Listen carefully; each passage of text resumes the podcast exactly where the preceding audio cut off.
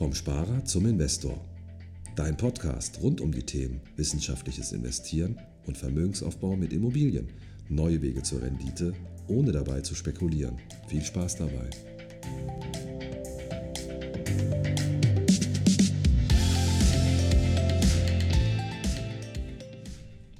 Herzlich willkommen zum Podcast vom Sparer zum Investor. Heute bin ich in Frankfurt zu Gast bei Christopher Funk. Ich habe ein Interview mit ihm geplant. Der Christopher, den kenne ich eigentlich schon ganz lange, obwohl wir uns heute das erste Mal begegnet sind. Das ist verrückt. Ähm, nämlich höre ich schon seit ähm, ja, knapp über einem Jahr höre ich deinen Podcast, den Vertriebsfunk-Podcast. Den werden wir auch nochmal verlinken. Und äh, deine Stimme ist mir halt schon ganz vertraut. Da wollen wir uns heute das erste Mal sehen. Und ich habe ganz paar spannende Fragen für dich vorbereitet. Und ja, begrüße dich ganz herzlich zum Podcast vom Sparer zum Investor. Christopher, willst du noch was sagen? Ja, ich freue mich erstmal, dass, dass du zu uns gekommen bist, nach Frankfurt. Gerne. In unser bescheidenes Podcast-Studio. Ähm, und freue mich natürlich, dass ich dabei sein kann. Äh, Podcast super, super spannend. Äh, Geldanlage ist meiner Meinung nach ein Megathema, mit dem sich die Leute viel zu wenig beschäftigen. Ja, also wir beschäftigen uns äh, 10, 12 Stunden am Tag mit Geld verdienen aber irgendwie nur fünf Stunden im Monat mit Geldanlage und das ist, glaube ich, eine Fehlallokation von Ressourcen. Absolut, ja. Da gab es doch mal den, den schönen Spruch, ne? Ähm, es lohnt sich einfach auch mal eine Stunde mit Geld zu beschäftigen, als sein ganzes Leben lang für Geld zu arbeiten. Ne? Genau, genau. In diesem Sinne starten wir gleich mal mit der ersten Frage. Was mich besonders interessiert, Christoph, ähm, wenn du zum Grillen eingeladen bist und du wirst bei der Grillparty gefragt, was machst denn du eigentlich beruflich? Was erzählst du dann? Also ich würde erstmal anfangen mit, ich bin Headhunter. Okay. Äh, das heißt, äh, ich sorge dafür, dass äh, Unternehmen die, richtig, die, richtig, die richtigen Verkäufer gewinnen können für sich.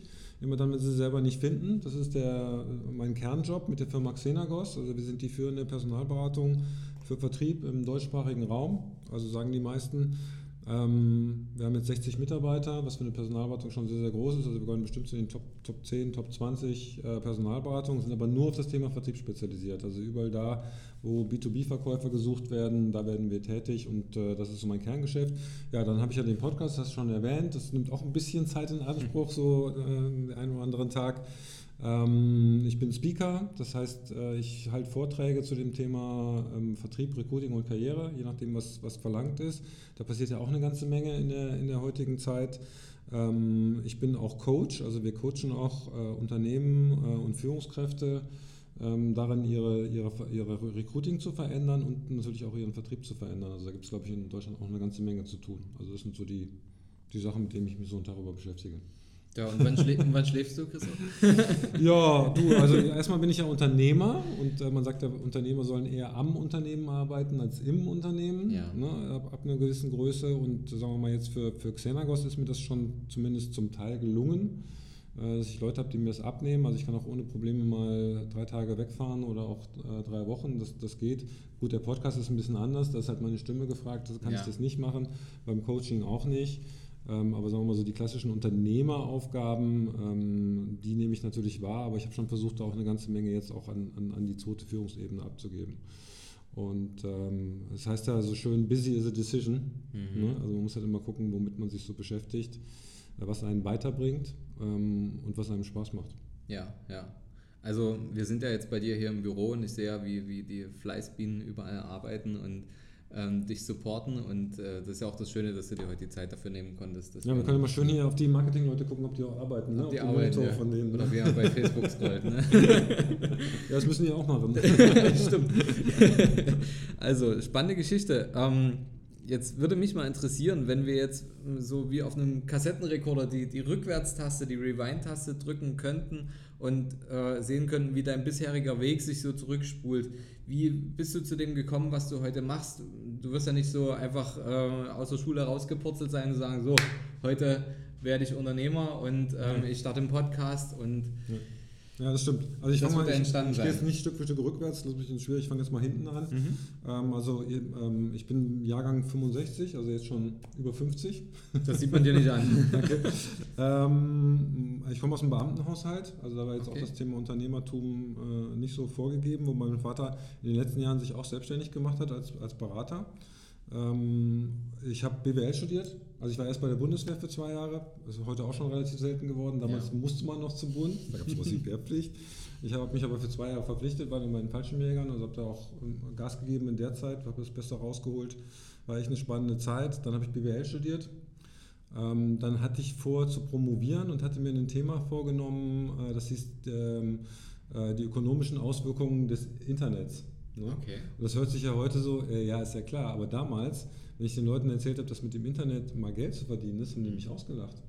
Ja? Ich, ich habe damals noch unseren Lehrstuhl, an dem ich gearbeitet habe, ans Internet angeschlossen. Ja, weil nämlich vorher, das ist echt sowieso Geschichten vom, vom Opa erzählt vom Krieg, ja, wenn du ins Internet gehen wolltest, als ich, der, als ich da als Assistent gearbeitet habe, musstest du dir einen Slot geben lassen im Rechenzentrum dann hast du dich da angemeldet und hast eine Stunde Zeit bekommen und dann hast du, du, du durftest dich an den Rechner setzen und dann haben die auf so einen Knopf gedrückt und dann warst du im Internet. und dann konntest du eine Stunde da was machen, da gab es aber auch nicht so viel zu sehen. Da gab es irgendwie Yahoo, das war die erste Seite in Schwarz-Weiß. Ja, das war alles noch schwarz-weiß damals. Ne? Und irgendwie äh, äh, so ein paar andere Seiten, also viel, da gab es gar nicht viel. Ja. ja. Also du konntest da gar nicht so viel sehen. Und das ging dann halt mega ab. Ja. Und ähm, das ging dann so ab, dass ich dann irgendwann gesagt habe, ich will das eigentlich nicht nur theoretisch mehr angucken, ich würde es gerne praktisch machen. Okay. Ja? Und äh, habe mich dann angefangen zu bewerben. Gut, ist auch alles nicht so gelaufen, wie ich, mir, wie ich das wollte. Also die Promotion hat länger gedauert, als ich wollte. Mein Professor ist emeritiert und das ist an der Uni oft so, dass du dann, das war so die erste Krise, dass du dann auch meistens deinen Job verlierst. Okay. weil der neue Professor seine eigenen Assistenten hat und so weiter. Ne? Ja. Das heißt, ich war dann auch quasi, bevor ich mit der Promotion fertig bin, äh, quasi arbeitslos und äh, mir dann wollte, wollte aber eigentlich auch in diese Wirtschaft rein, weil ich gemerkt habe, das war dann der erste New Economy Boom, so 95, 96, 97, letztes Jahrhundert. Mhm. ähm, und ich wollte da unbedingt rein. Und ich habe hab tatsächlich bei einer Firma, bei einer Vier-Mann-Firma in, äh, in Oberursel, hier vor, im Vorort von Frankfurt angefangen. Ähm, das war die Firma ähm, Jobpilot. Das war ein Jobboard, ein Online-Jobboard. Okay. Ähm, das war damals schon der Marktführer, das waren die ersten, die 1000 Stellenanzeigen online hatten. Also das war damals schon gigantisch. Heute hat Stepstone so 40, 50, 60.000 Stellenanzeigen. Ähm, und habe da quasi im Marketing angefangen und wir haben den Laden innerhalb von vier Jahren von vier Mitarbeiter auf 600 Mitarbeiter hochgeblasen. In vier Jahren? Ja. Äh, mit 15 Auslandsniederlassungen, mit einem Börsengang äh, und allem drum und dran und dem Crash hinten raus. Also mhm. kam ja dann der, quasi den, dann der Einsturz auch. Ähm, das habe ich alles mitgemacht und da habe mich halt in der Zeit schon ganz viel mit Recruiting beschäftigt. Also die ganzen ja. großen Unternehmen waren unsere Kunden. Ähm, ich war dann zum Schluss auch Vertriebsleiter. Okay. Ja, also äh, mein Chef hat dann irgendwann gesagt, wir haben den, das Unternehmen dann verkauft an Adeco, große Zeitarbeitsfirma, und äh, die sind mega vertriebsgetrieben. Mein Chef hatte da auch keinen Bock, sich da mit denen noch groß rumzuschlagen. Ähm, und ich bin dann quasi übrig geblieben. Dann haben sie mich gefragt, ob ich nicht den Vertrieb übernehmen möchte. Mhm. Kam er da eher so aus der Marketing-Schiene. Ähm, und äh, musste dann aber auch mich mit Vertrieb auseinandersetzen. Ne? Mhm. Und das fand ich mega, mega spannend. Das war so das erste Mal. Ähm, musste aber auch selber rekrutieren und wir waren, wir waren das größte Jobboard in Europa. Ne? Und ich habe Verkäufer gesucht und habe die über diese Plattform nicht gefunden. Okay, ja? da braucht es eine Lösung. Weil du siehst immer nur einen Teil des Marktes. Du siehst ja immer nur die Leute, die sich aktiv bewerben. Ja. Ne? Die anderen siehst du ja nicht. Ne? Und dann für sowas brauchst du dann Headhunter. Die Headhunter, die wir im Haus hatten, die waren halt auf New Economy oder IT spezialisiert, hatten aber keine Ahnung von Vertrieb. Ja, Pipeline Management, Abschlusstechniken, Gebietsplanung, keine Ahnung. Hat die auch nicht interessiert. Ne? Ja.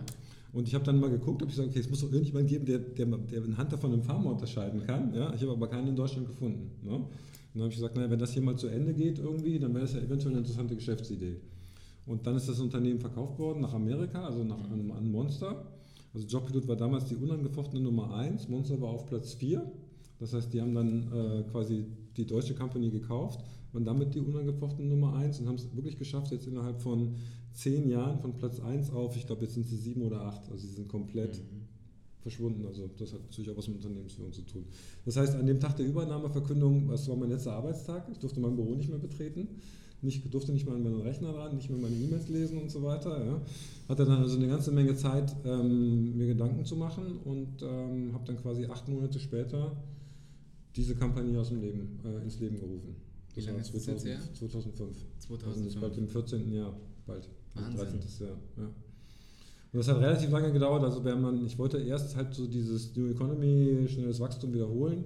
Geht natürlich ohne Fremdkapital, dauert alles ein bisschen länger, ja. wenn du es halt aus dem eigenen Cashflow finanzieren sollst. Und äh, jetzt durch, durch viele Änderungen und so weiter, viele Sachen, die auch in meinem Kopf sich verändert haben, Mhm. also so Mindset-mäßig, wachsen wir jetzt seit drei Jahren so jedes Jahr zwischen 20 und 30 Prozent. Also sind jetzt knapp 60 Mitarbeiter, hätte ich hier gesagt. Und ich glaube, das kann auch eine Weile lang so weitergehen. Ja, sehr beachtlich. Und ihr habt ja auch zwei Standorte, ist ja, wir sind noch in Linz in Österreich und hier in Linz. Frankfurt. Ja, Ja. cool. Also spannende Geschichte, Christopher. Also hast schon viel erlebt, viel gesehen.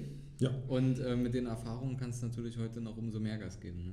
genau, ist noch nicht zu Ende. Das ist noch lange nicht Also, zu Ende. es, ist, es wird eigentlich immer spannender. Ja? Also ich finde, wie gesagt, ich jetzt auf der Marketingoffensive, ich war, ich war jetzt dieses Jahr mal in Singapur, wir haben Mhm. nach, nach Asien unsere, unsere Fühler ausgestreckt, ich habe da mit, Personalberater unterhalten, ob wir da nicht was gemeinsam machen können.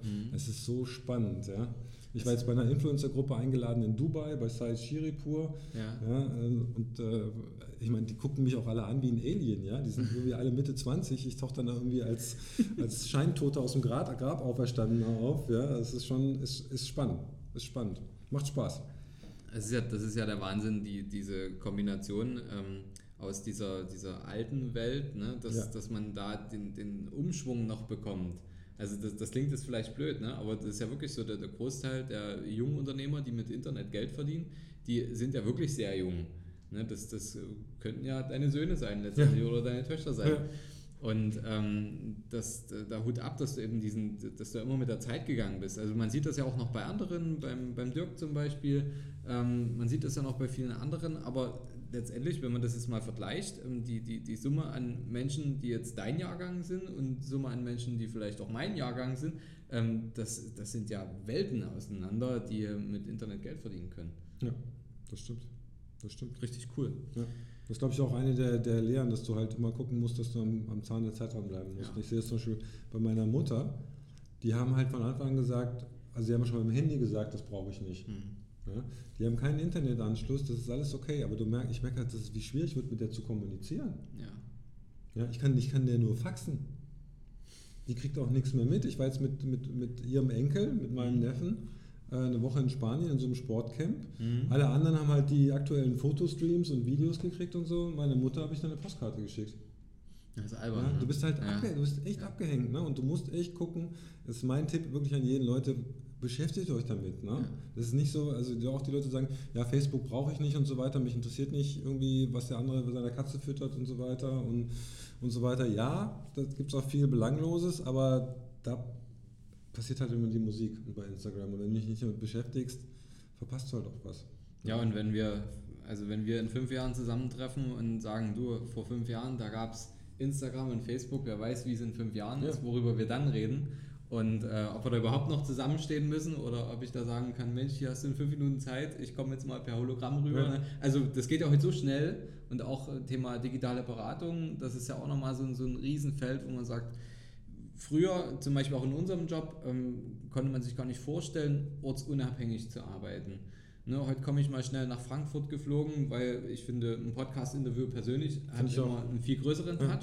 Ähm, aber wer weiß, wie das in drei, vier, fünf, sechs, acht, neun, zehn Jahren ist, wo ich sagen kann, Mensch, ich äh, hole mir den Kunden jetzt hier direkt vor mich, digital, und er kann, ob es da noch einen Notar gibt, der dann wirklich äh, vor Ort sein muss und was unterschreibt, oder ob man das alles Mit Blockchain. mit Blockchain abarbeitet, wer weiß.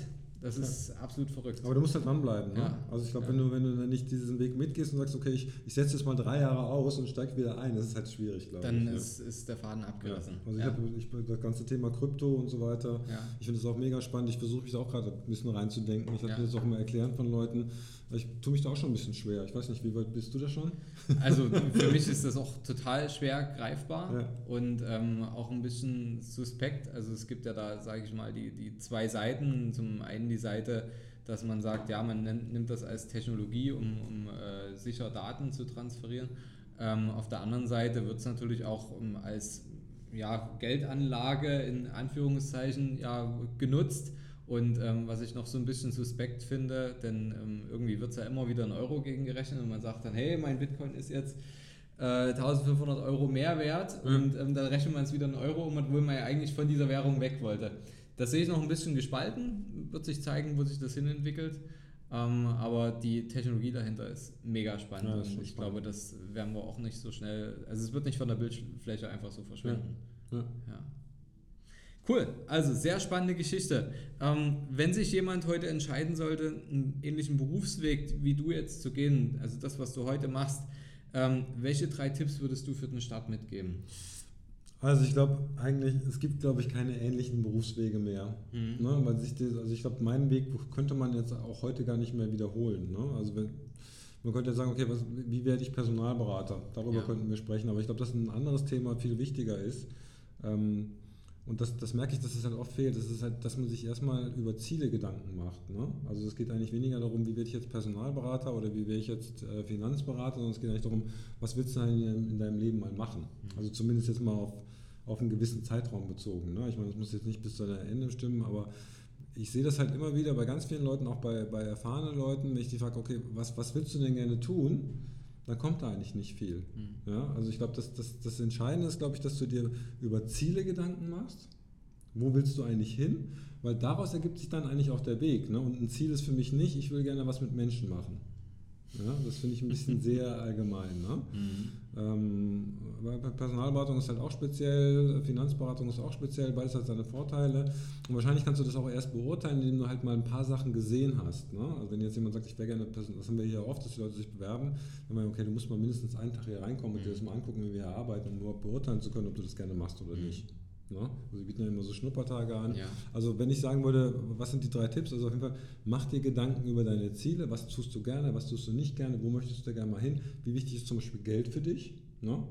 Also habe ich auch oft, also wenn du gerne Pferdepfleger werden willst, weil du gerne Pferde kannst du gerne machen, musst halt davon ausgehen, dass du eigentlich nie besonders viel Geld haben wirst. Ne? Also du wirst immer irgendwie in der Stube über dem Hof mhm. schlafen und so weiter. Du wirst nie ein eigenes Pferd haben, ja. weil du dir ja. das einfach nicht leisten kannst. Ne? Ähm, und ne, also das muss man sich halt auch überlegen. Ne? Also wie wichtig ist Geld für mich? Wenn es überhaupt nicht wichtig ist, alles gut. Ja? Wenn es wichtiger ist, muss man, hat das auch was mit der Berufswahl zu tun. Das ist Punkt 1. Punkt 2 ist, glaube ich, dass man trotzdem halt auf Chancen achten muss. Also ich habe mal gehört, du hast im Leben hast du so 20 Chancen. Mhm. Ja? Und die Frage ist halt, nutzt du die oder nutzt du die nicht? Mhm. Ne? Also gehst du darauf ein oder gehst du nicht darauf ein? Dass man halt immer mal guckt, okay, wenn irgendjemand um die Ecke kommt, der irgendwas anbietet, immer mal zuhören, immer mal offen auf die Sachen eingehen. Das heißt jetzt nicht in jedes Loch springen, wenn irgendwie ein Kanaldeckel offen ist oder ja. so, mit der Hoffnung, da unten ist irgendwie Goldland oder so. Ne? Aber wirklich zuhören und, und gucken, dass du die Chancen, die, sich dir bieten, wahrnimmst. Ähm, und das dritte ist, glaube ich, Spaß haben. Ja, also du hast so viele Leute, die, die irgendwas machen, wo du siehst, wo du ihnen eigentlich schon im Gesicht ansiehst, die machen das eigentlich gar nicht gerne, die machen das halt jetzt, weil, weil irgendwie die Miete bezahlt werden muss und so weiter kann man ja für eine Zeit machen, aber kann man sich von da schon mal sagen, okay, vielleicht, was wäre denn jetzt der nächste Weg, um Spaß zu haben? Also ich hatte ein Interview mit der Marketingchefin von Kununu, das ist so eine Bewertungsplattform für Arbeitgeber. Und wir haben eigentlich die, die Idee so gehabt, du kannst ja eigentlich auch eine Glücksjobsuche machen. Ne? Du suchst einfach mal die Firmen in deinem Umkreis raus, die die besten Mitarbeiterbewertungen haben. Okay. Äh, also jetzt gar nicht von der Branche abgesehen oder vom Job her, sondern guck einfach mal die Firmen an, die die höchsten Mitarbeiterbewertungen haben. Und dann sprichst du mal mit denen und sagst, okay, was kann ich denn bei euch so machen? Ja, weil das ist ja oft ist das Umfeld viel, viel wichtiger als die aktuelle Tätigkeit, die du machst. Ne? Ich glaube, das sind so, sind so werden die drei Tipps, die ich so geben würde. Cool, also mal von einem, von einem ganz anderen Blickfeld oder ganz anderen äh, Blickweise nochmal angeschaut. Ähm, sind es also die drei Dinge, ein Ziel setzen, Ziele, Chancen wahrnehmen, Chancen wahrnehmen und Spaß dabei haben. Und Spaß dabei haben. Ja, was nicht heißt, also du hast ja auch manche Leute, die haben so ein Lustprinzip, dann so, die sind dann irgendwie eine Woche hier und sagen, boah, ist aber anstrengend. Ja. Ja, das ist, glaube ich, nichts für mich, wo ich sage, ey, du musst das erstmal eine Weile lang durchhalten. Ne? Ich sage immer, also ich war ja auch bei der Bundeswehr, ne? das, das erste, was du bei der Bundeswehr hast, sind drei Monate Grundausbildung. Ne? Da musst du halt lernen, wie du dein Bett machst und so weiter. Da musst du mit acht fremden Leuten, sieben fremden Leuten in einem Raum schlafen und so weiter. Mhm. Was jetzt für jemanden auch eher ungewohnt ist und so weiter. Ne? Du hast gemeinsame Duschen, du hast Leute, die dich die ganze Zeit anschreien und das ist, es ist wirklich vom ersten bis zum letzten Augenblick eigentlich scheiße. Ja. Ja? Aber wenn du da durch bist, ja, kriegst du irgendwann dann plötzlich dein, dein Bordeaux-rotes Barett und dann kommen halt auch viele Sachen, die echt, also ich fand das halt, das war für mich so wie Abenteuerspielplatz, ja. Äh, ich fand das super geil. Ich, ich durfte Fallschirmspringen, ich habe eine Ausbildung gekriegt und so weiter, aber du musstest halt diese drei Monate durchstehen und alle Leute, die es nicht gemacht haben, haben halt nie erlebt, was dahinter ist. Und das ist, glaube ich, auch ganz wichtig. Also das bedeutet nicht jetzt bis zu, ich noch 30 Jahre bis zur Rente, so lange muss ich durchhalten, das wäre falsch. Aber wenn du sagst, okay, ich muss jetzt eigentlich hier mal die Zähne zusammen, das ist wie im Studium oder sowas. Ja, ne? ja. Ich meine, du musst halt eine Klausur schreiben oder, oder wenn du Abitur machst, du musst halt irgendwann mal, musst du mal die Zähne zusammenbeißen und halt dann irgend, irgendwas zu, du musst halt irgendwann mal durch dieses Tor durch. Ja. Und danach wird es dann halt anders. Und das ist halt was anderes, als zu sagen, ja, der Job ist scheiße, aber ich mache das jetzt halt die nächsten zehn Jahre. Ne? Ich meine, gut, man lernt natürlich auch dann, wenn man dort mal durchgeht, dann wird natürlich das nächste Mal diese schwierige Zeit noch einfacher, ja. man wird ja auch Wenn du schon mal weißt, dass du es ja. gemacht hast. Ne? Ja. Also ich weiß noch, als ich, als ich meinen, meinen ersten, äh, meine erste Ausbildung leiten musste bei der Bundeswehr, ich war mega nervös. Ja, vor acht Leuten, echt, hier die Stimme hat gezittert und dann ist mein Ausbilder hat mich dann nachher zu mir genommen und hat gesagt, wieso waren Sie, denn, waren Sie denn nervös? Ich so, ja, das erste Mal sagte, also wir sind ja beim Militär, ne? Also solange nicht auf Sie geschossen wird, ja, brauchen Sie nicht nervös sein, mhm. weil es kann nichts passieren. Und das hat sich bei mir so eingewandt. Aber wenn ich jetzt auf der großen Bühne stehe, so, es wird nicht auf dich geschossen, also kann ja nichts passieren, also ja. entspann dich. Ne? Schöne Lebensweisheit. ähm, jetzt hast du ja schon wirklich viel erreicht und mit deinem persönlichen Erfolg kommt ja dann letztendlich auch der finanzielle Erfolg einher. Ähm, hast du für dich Regeln gebildet oder ein System gebildet, wie du nicht nur Geld verdienst, sondern dass du es auch behältst? Ja, ja, schon Regeln. Also ich habe auch eine Menge falsch gemacht, ich habe auch eine Menge Geld versenkt. Ich sag nur ähm, Schiffsfonds und so. Mhm. Ähm, ich habe jetzt, also, äh, also erstmal das Thema Immobilien, also selbstgenutzte Immobilie. Das ist jetzt so auch mein größtes Investment. Also wir sind hier in Frankfurt, die, ja. wir haben vorhin darüber gesprochen, schon relativ hoch. Also wir haben hier, ich habe eigentlich hier meine, meine, meine Traumimmobilie gefunden. Ähm, das ist natürlich ein Investment. Ich habe noch eine fremdgenutzte Immobilie im, äh, in der Nähe von, von Leipzig. Aha. Ja. Mhm. Ähm, und ansonsten habe ich eine Honorarberaterin, ähm, die mich berät und die das Geld eigentlich in Fonds anlegt. Cool. So im Großen und Ganzen. Plus immer noch ein ganzes, also kommen wir nachher nochmal auf, schon eine gewisse Cash-Reserve, die halt auch schnell verfügbar ist. Ja, ja. ja. Cool, also ähm, für dich ist so die, dieses alte Thema äh, Lebensversicherung, Rentenversicherung und so weiter, wie es halt früher war, das, ist das für dich schon ad acta oder? Ja, ich habe ich hab noch eine Lebensversicherung, die aber auch nicht gut, besonders gut läuft. Das ja. ist halt das, was du früher gemacht hast. Ne? Ja. Ähm, hat man halt mal gemacht. Ja, hat man halt gemacht. Ich, ich habe sogar zwei oder drei, aber die habe ich meistens auch stillgelegt jetzt. Ja. Also meistens, die rentieren sich halt alle nicht. Ich habe eine, die läuft halt gegen die Finanzierung. Das hat man damals auch gemacht, aber es war, glaube ich, eher so die Optimierung für den, ähm, für den Berater für den als für den Kunden. Ja. aber ja, ich glaube, also also bei mir war das früher auch so, ich hatte eigentlich keine Lust, mich damit zu beschäftigen. Ja. Ne? Und dann hast du es halt irgendjemandem gegeben, der jetzt möglicherweise nicht nur mein Wohl im Sinn hatte, sondern halt auch sein Wohl. das sei ihm ja gegönnt, aber das war halt für mich dann, wenn du dann halt in so einem Ding drin steckst, das 20 Jahre läuft, ist halt nicht gut. Ja. ja. Und ähm, ist ja spannend, dass du, du, du hast quasi einen Honorarberater, ähm, wie, wie bist du auf das Thema gekommen? Weil das ist ja eine, eine ganz neue und andere Art der, der Beratung, der Finanzberatung, weil normalerweise kennt man das ja von früher.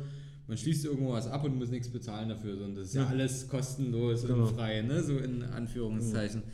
Ähm, und das ist ja natürlich schon eine, eine, ganz andere Art und eine ganz andere Philosophie.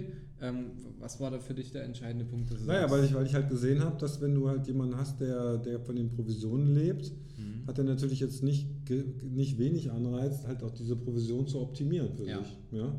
Und ob das dann für dich optimiert ist, ist halt immer die Frage. Ja. Ne? Weil wenn, ich meine, ich, ich arbeite ja im Vertrieb, ich weiß ja, wie das läuft. Ne? Ich meine, da wird dann halt irgendein neue, neues Produkt ausgelobt, das jetzt in den Vertrieb geht, dass die jetzt rausknüppeln. Mhm. Ja? Ähm, und das wird dann halt an die Kunden gebracht, ob, das, ob die es jetzt brauchen oder nicht. Jetzt mal überspitzt gesagt, das hat sich jetzt auch schon alles ein bisschen geändert ja, und so weiter. Ja. Ne?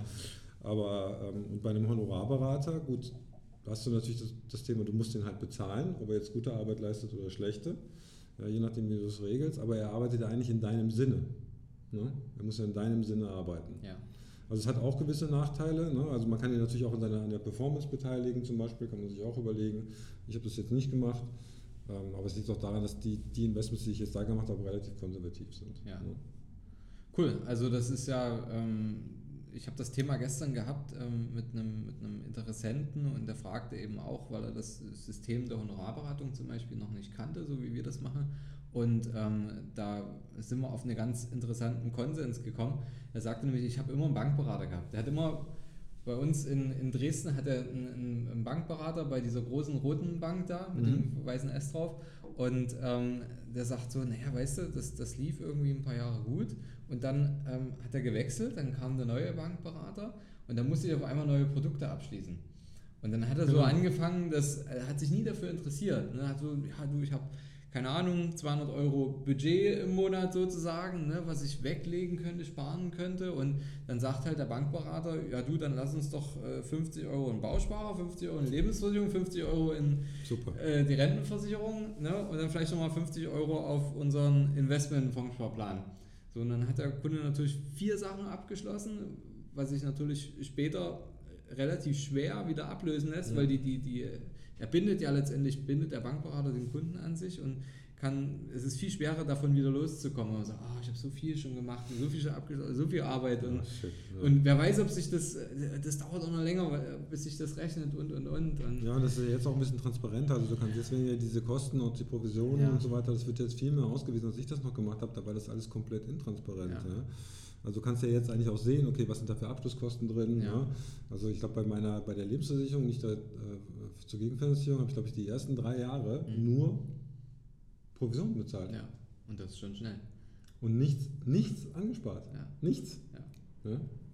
Und das ist abgefahren. Und das ist halt schön, wenn, wenn, wenn du jetzt selber auch die Erfahrung sammelst und das gegenrechnen kannst, zum Beispiel, was ist jetzt der Vorteil bei einem Honorarberater und was meiner Meinung nach, du hast da gerade was ganz Wertvolles gesagt, nicht zu vernachlässigen ist, ist, wenn nun mal der Bankberater oder auch die ganzen Finanzvertriebe, so wie wir es kennen, ne, die arbeiten nicht mit ihrer eigenen Philosophie, einem Menschen zu helfen, finanziell erfolgreicher zu werden, sondern die arbeiten ja mit der Philosophie ihres Arbeitgebers, genau. äh, nämlich den Profit zu steigern und möglichst viele ähm, einzelne Stückkosten zu verteilen und Einzelprovisionen zu kassieren. Und das ist natürlich das System, wo am Ende der Investor, naja, nur schwer oder am Ende kein ja, Geld verdient. Das ist schwierig. Ja, ja. Sehe ich auch so. Ja. Also du hast die Erfahrungen auch schon gesammelt. Sehr schön. Ähm, mal eine Statistik. Äh, ich habe dir das hier auf die, auf die Rückseite gepackt. Ähm, lass uns mal in die Statistik reinschauen. Ich fand es total interessant, wie, wie die Deutschen aktuell investiert sind und mhm. was wiederum die Deutschen für das beste Investment für den Vermögensaufbau halten. Was, was sagt denn dir diese Statistik aus? Gut, also wie sind die Deutschen aktuell investiert? Das Platz 1 Sparbuch, Spareinlagen. Ja. Platz 2 ist Sparen auf Girokonto, Platz 3 ist Bausparvertrag. Und was glauben die Deutschen, welches für den Vermögensaufbau am besten geeignet ist? Erwerb einer Immobilie zur Selbstnutzung äh, ist Punkt 1, mit weitem, weitem Abstand. Wobei das auch nochmal zu hinterfragen ist, aber mhm. äh, Aktieninvestment, Immobilienfonds und Erwerb einer Immobilie zum, Immobilie zum Vermieten. Ja, offensichtlich ist Erkenntnisgewinn und äh, Umsetzung relativ weit auseinander. Ja, total, ja. Das ist interessant, das ist ja eigentlich bitter, wenn man was weiß und es dann trotzdem nicht macht. Ne? Ja. Ja. Also extrem, extrem krasse Unterschiede und ähm, was, was denkst du, woran liegt das, dass, dass in Deutschland diese Diskrepanz ist zwischen man, man weiß oder ahnt, was am besten funktionieren könnte, tut aber genau das Gegenteil? Woran, woran liegt denn das? Tja, das ist so ähnlich wie, ähm, äh, du weißt eigentlich, dass Chips und Bier und Cola nicht so richtig gesund ist, du sitzt aber trotzdem jeden Abend auf der Couch, guckst Fernsehen und machst es, ja? Ja.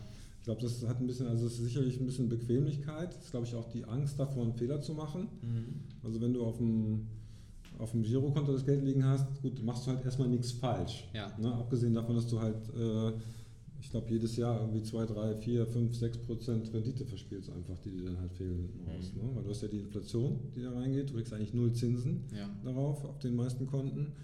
Und ähm, ja, das fehlt dir dann halt. Ne? Also die 2% Inflation gehen weg, plus die Rendite, die dir fehlt. Also sagen wir mal, selbst wenn du konservativ nichts, fehlen dir auf jeden Fall irgendwie 4, 5 Prozent. Ne? Und das ist halt, äh, sagt man ja, was ist das schon? Ja, aber auf zehn Jahre gerechnet mit Zinseszinseffekt ist das halt dann doch eine ganze Menge. Das kann eigentlich den Unterschied machen zwischen äh, Hütte oder Haus. Ja, und ganz davon abgesehen, das ist auch eine ganze Menge, ähm, was, was das Mindset bestimmt, weil wenn ich natürlich weiß, dass das Investieren was Gutes ist, dass ich da was für mich tue und ähm, nicht das Geld einfach nur ausgebe, was ja auch schön ist, also ich gebe auch total gerne Geld aus, machen wir wahrscheinlich alle gern ja. für schöne Sachen, ähm, aber wenn man sich der Sache bewusst ist, dass Investieren, dass man das für sich tut, und ähm, damit seine eigenen Ziele verfolgt, dann A ist natürlich auch mehr drin zum Investieren, weil wenn ein System dahinter steckt. Ähm, und auf der anderen Seite ist natürlich so, wenn ich in der Lage bin, über mein Mindset auch mehr zu investieren oder den Antrieb zu haben, auch mehr Geld zu verdienen, damit ich mehr investieren kann, noch näher an meine finanziellen Ziele rankomme oder darüber hinaus oder die steigern kann, ähm, das macht natürlich einen riesen Unterschied, als wenn man jetzt einfach sagt, ja, du, kann man eh nichts verdienen, also äh, lasse ich auf dem Girokonto liegen und naja, da liegen brauchst du auch nicht, also gebe ich es aus. Also es gibt einen sehr spannenden Spruch. Also du hast ja im Prinzip, wird das ja heute so gemacht, dass du sagst, okay, ich habe meine Miete, ich fahre in Urlaub, ich habe mein Auto, ich habe meine normalen Ausgaben und dann bleibt irgendwas übrig Ja. und das lege ich dann möglicherweise zurück. Ne? Ja. Und ich finde den Spruch cool, pay yourself first. Ja, du musst dir erstmal überlegen, okay, wie, also ich habe über Ziele gesprochen, ne? was habe ich eigentlich für ein Ziel, wie soll denn äh, das später mal aussehen und so weiter. Ne? Und was habe ich denn dafür für einen, was muss ich denn dafür ansparen, damit ich mal dahin komme? Also du willst mal im eigenen Haus wohnen, äh, du willst vielleicht auch mal im Ausland wohnen, äh, du willst vielleicht auch mal, also zumindest mietfrei wohnen und so weiter. Und dann, okay, bis dahin brauche ich irgendwann mal, was weiß ich, vielleicht mal 10.000 Euro, 20.000 Euro, wenn du anfängst zu finanzieren, aber das musst du ja auch abbezahlen. Pay yourself first. Das heißt, du fängst erstmal an, das abzuziehen, wo du sagst, okay, das brauche ich eigentlich für meine Vermögensplanung. Und dann schaust du mal, was übrig bleibt und passt deine Ausgaben an diesen Rest an. Und die meisten Menschen machen es halt andersrum. Die sagen halt, okay, das war's alles, bleibt leider nichts zum Sparen übrig. Naja, vielleicht nächsten Monat. Das ist halt schlecht. schlecht Ja, ne? und das zieht sich Pay yourself first. Also guck erstmal, was du brauchst, um nach hinten raus deine, äh, deine, deine Ziele zu erreichen. Äh, Das funktioniert weitaus besser. Ne? Und die meisten Leute wissen ja eigentlich auch, dass, dass ihre Altersvorsorge nicht ausreich- ausreichen wird, ne? aber die ignorieren es. Ja, Ja? Die sagen, ja, wird schon irgendwie, irgendwie gut gehen. Also für einen gewissen Einkommenskreis ist es auch okay. Also wenn du weißt, okay, ich werde eigentlich mein Leben lang Hartz IV nicht weit überschreiten, macht es wahrscheinlich auch keinen Sinn zu sparen. Ja? Weil der Staat das eh finanzieren muss. Ja. Ja? Aber für alle anderen Leute, die das, das nicht deren Ziel ist, ja, und die sagen, okay, ich will ein selbstbestimmtes Leben führen, ich will nicht nie in meinem Leben zum Amt gehen, ich will nie irgendwas mit diesen Typen da zu tun haben, musst du halt eine andere Strategie fahren. Ja. cool. Also ich glaube, das war jetzt eine, nochmal so ein, so ein Riesenpunkt, der einen riesen Benefit hat. Pay yourself first. Und ähm, lebst du das selber auch so? Also ist das für dich auch Ja. so ein Teil deines Systems? Ja. Ja, also ich meine, bei mir ist es ja so, ich habe ja keine, ähm, also ich bin ja dann mit der Selbstständigkeit auch aus der gesetzlichen Rentenversicherung Mhm. ausgeschieden. Das heißt, ich habe keine gesetzlich, ich habe das, was ich eingezahlt habe. Ja. Ähm, das heißt, der, Gap zwischen dem, was ich, wie ich später mal leben will und äh, dem, was da unten noch übrig ist, den muss ich ja selber decken. Ja. Und das ist eigentlich das Erste, worüber ich, was, was ich anlege, was ich abziehe vom, vom Einkommen. Ne? Gut, bei mir ist ja noch ein bisschen anders. Ich habe ja, ich habe ja, äh, ich habe mein Geschäftsführergehalt und wir haben Tantiemen und wir haben Profit. Und Ja. das plane ich natürlich auch, wie das kommt äh, und lege das dann halt in unterschiedliche Töpfe an. Cool. Spannend. Also richtig cool, wie du das für dich organisiert hast und ähm, auch jetzt waren einige Dinge fürs Mindset auch mit dabei. Denke ich, da können einige was mitnehmen davon. Pay yourself Und- first. Wenn du dich daran erinnerst, ist schon alles gut. Pay yourself first ist, äh, glaube ich, die, die allerwichtigste Erkenntnis dabei, denn gerade wenn das Einkommen steigt, ähm, ist es die Herausforderung zu sagen, ja, ähm, dann lege ich aber auch noch mehr weg. Und da gibt es ja viele interessante Techniken, aber das ist, sind die absoluten Basics. Ja. Cool. Christopher, wenn du sagst, hey, äh, jemand darf mich kontaktieren. Gerne. ähm, jetzt, werden ja, jetzt werden ja einige auch zuhören, die sagen, hey krass, äh, du bist Headhunter und ähm, ich bin vielleicht äh, unzufrieden gerade in meinem Job oder es könnte vielleicht noch was Besseres geben ähm, und könnt vielleicht auch mal schauen, was ihr mit eurer Firma so macht oder bei dir im Podcast reinhören. Wie findet man dich und wie kann man dich kontaktieren, ähm, um mit dir letztendlich zusammenzukommen? Ja, also nochmal ganz kurz dazu. Ich bin Headhunter, wir sind allerdings auf das Thema Vertrieb spezialisiert, Ja. also alles, was mit, mit Kunden und Markt zu tun hat. Ich bin aber kein Arbeitsvermittler, das muss man einfach auch nochmal dazu sagen. Also, weil ich kriege halt viele Nachrichten von Leuten, die dann sagen, hier, äh, schick dir mal meinen Lebenslauf und dann Ja. äh, kann ich denen aber jetzt nicht weiterhelfen, weil ich bin kein Arbeitsvermittler. Also Ja. ich gehe jetzt nicht hin und sage, hm, der Fabian, wo könnte ich den jetzt am besten mal unterbringen? Da rufe ich mal 5, 6 an, sondern wir arbeiten anders. Ein Kunde bezahlt für uns, zahlt uns Geld, dass wir die richtigen Kandidaten finden. Wenn ich jetzt deinen Lebenslauf habe und du passt genau in dieses Projekt rein, mache ich das sehr gerne. Ja. Aber die statistische Chance ist halt relativ klein, Ja. dass ich genau für das, also die Projekte, die wir machen, sind immer speziell, ne? Äh, oft im, im, äh, im, im längerfristigen Sales Cycle und so weiter. Also gerne, ich nehme auch gerne die Lebensläufe, ich geb, wir machen, nehmen die auch gerne hier die, in die Beratung und schauen, ob wir ein anständiges Projekt haben, aber ich kann es halt nicht garantieren. Und das ist ja, glaube ich, nochmal ganz wichtig zu sagen. Ansonsten äh, äh, gerne über den Vertriebspunkt-Podcast. Also da gibt es halt Vertriebs- und Karrieretipps ähm, und Recruiting-Tipps. Ähm, über Facebook einfach nach Christopher Funk schauen äh, oder nach der Firma Xenagos. Instagram kannst du mich auch finden oder auch sehr gerne Xing und LinkedIn. Also Ja. bin ich auch Christopher Funk. Wir werden die Links, werden wir, die setzen wir Ja. alle mit rein in die Show Notes. Ja. Und ähm, ja, wir haben ja auch einige Unternehmer bei uns im Podcast. Das heißt, wenn da ähm, jemand eine richtig gute, eine richtig gute Besetzung für eine Verkäuferstelle. Ja, oder wenn jemand mal sagt, ich, ich glaube, mein Vertrieb ist nicht so richtig gut aufgestellt, dass wir uns ja. einfach mal eine halbe Stunde zusammen telefonieren und schauen, äh, ob wir da vielleicht unterstützen können. Das bringt meistens auch eine ganze Menge. Ja. Cool. Also, den Christopher anschreiben, dem Christopher zuhören beim Vertriebsfunk-Podcast. Und ja, danke, dass du dir heute Zeit genommen hast, Christopher. Schön, dass du gekommen bist. Ja, sehr gerne. War sehr spannend. Danke, danke für die guten Fragen. Und ähm, ich denke, wenn hier einige Fragen auch noch kommen sollten ähm, zu deiner Geschichte und zu dem, was du tust, vielleicht machen wir auch noch mal eine Fortsetzung. Jederzeit. Und ähm, ja, danke für deine Zeit und äh, danke auch für dich, dass du zugehört hast. Wenn dir das Interview gefallen hat, dann äh, gib uns eine 5-Sterne-Bewertung. Auch gerne teilen für die Menschen, wo du sagst, ey, das muss mal einer gehört haben, was der Christopher heute erzählt hat. Dann einfach weiterschicken bei iTunes und bei Spotify, einfach den Link weitergeben und bis zum nächsten Mal, wenn es wieder heißt, vom Sparer zum Investor. Christopher, möchtest du noch was sagen? Nö, also viel Spaß damit, äh, super Podcast, unbedingt dranbleiben und weiterempfehlen. Danke.